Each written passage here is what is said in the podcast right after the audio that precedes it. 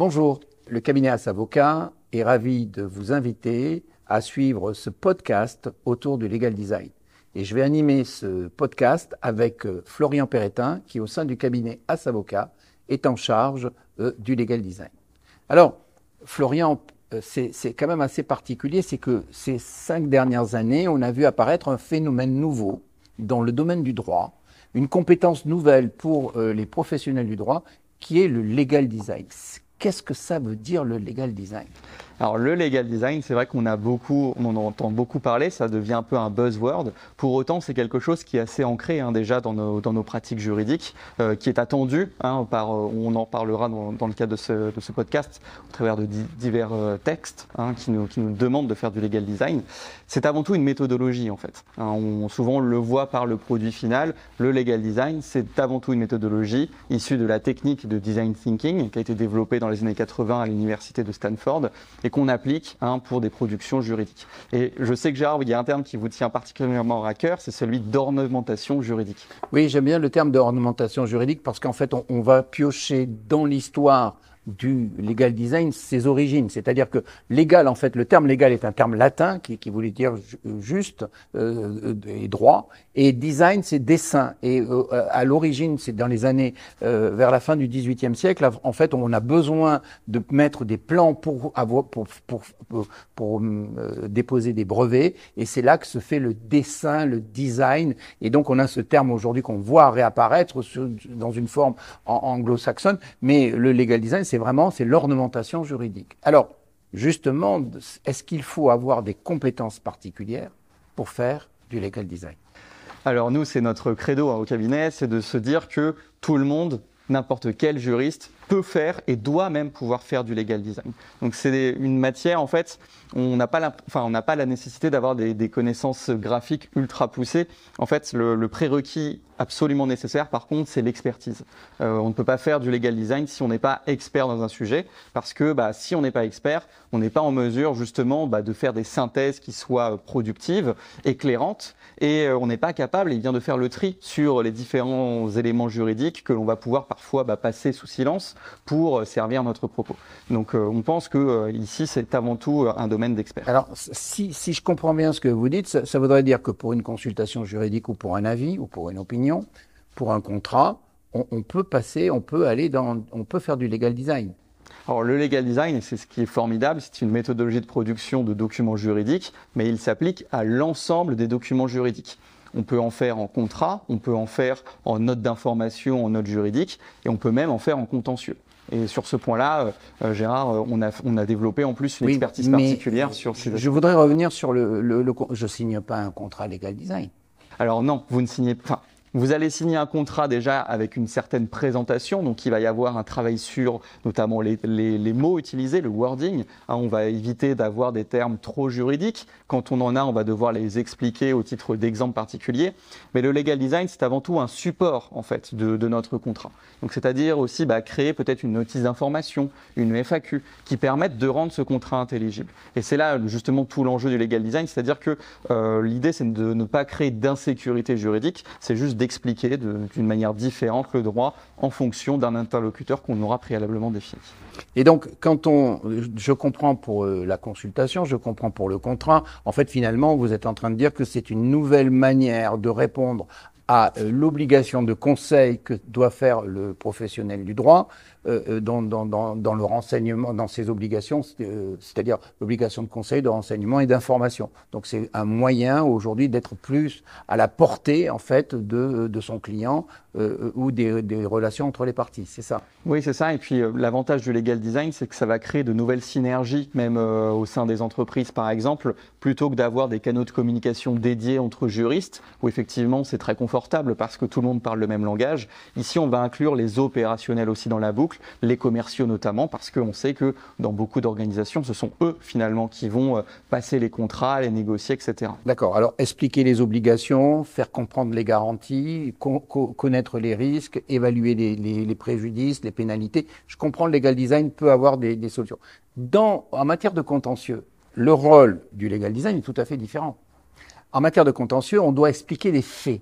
Et donc, le juge, face à, qui, travaille, qui traduit l'incertain, qui essaye de trouver euh, le discernement dans, dans, dans, une histoire qui lui est racontée, en, en quoi ça peut l'aider par rapport au fait de, de faire une présentation legal design?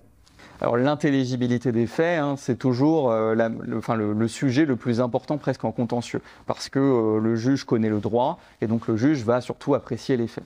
Euh, on s'est rendu compte, hein, c'est un constat qu'on avait dressé, que souvent, quand on est par exemple au pénal, on va avoir trois juges. un seulement des trois juges va vraiment travailler le dossier de fond et les deux autres bah, vont suivre justement les discours, les débats.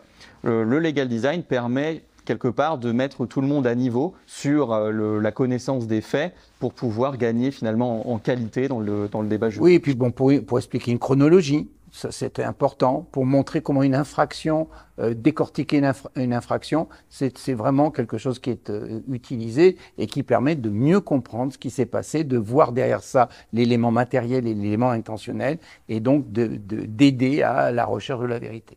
Alors, euh, je, comprends tout ça, mais moi je ne sais pas dessiner, j'ai aucune technique d'apprentissage, de, de, si vous voulez, dans les présentations. Est-ce que je peux faire du legal design?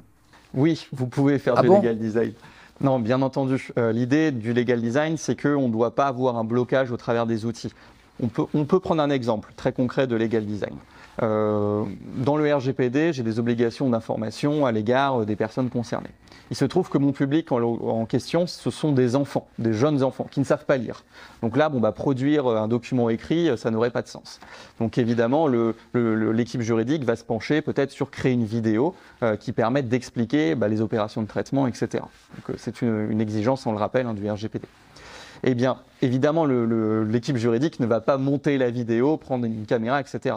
Et donc, elle va devoir s'appuyer sur d'autres compétences aussi euh, euh, de son service marketing ou communication. Mais en tout cas, le draft, le contenu de la vidéo doit évidemment être euh, passé sous le crible du service juridique pour savoir ce qu'il faut dire, ne pas dire, comment le dire, etc.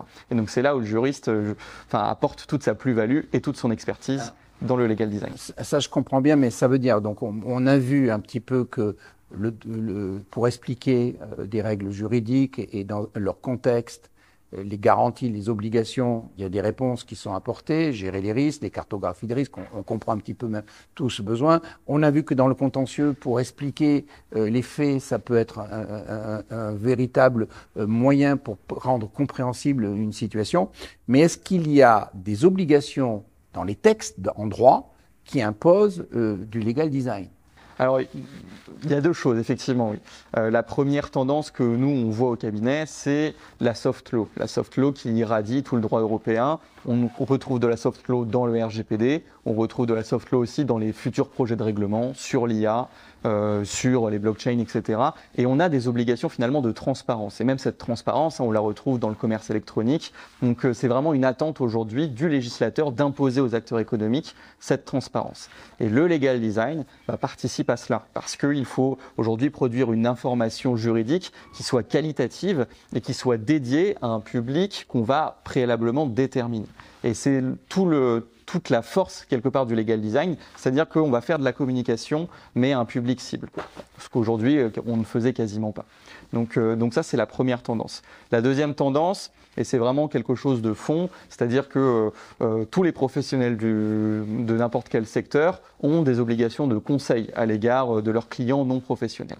Et la jurisprudence euh, depuis, euh, de la Cour de cassation depuis 2016-2017 a développé effectivement euh, cet aspect-là en exigeant que le professionnel s'informe sur le contexte dans lequel son client évolue pour lui apporter, pareil, une information euh, qualitative sur bah, les, des recommandations de paramétrage, etc. Oui, puis on peut, on peut voir aussi qu'il y a de plus en plus de textes qui instaurent des labels score, euh, le cyberscore par exemple, qui permet, euh, ou dans le monde de l'immobilier, l'énergie score, enfin, on a toute une série d'indicateurs de, qui permettent très vite à une personne de comprendre un peu la situation, les enjeux, les risques qu'il y a en, allant, en, faisant l'acquisition d'un produit ou, d'un service.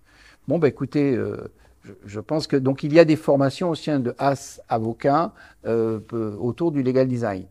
Oui, on propose des formations du coup dédiées au legal design. On va décortiquer ensemble toute la méthodologie de legal design en cinq étapes, hein, et, euh, et on propose également des ateliers dédiés pour euh, euh, bah, proposer déjà un premier produit de legal design, en tout cas s'initier avec euh, les outils que nous on utilise au quotidien pour faire du legal design.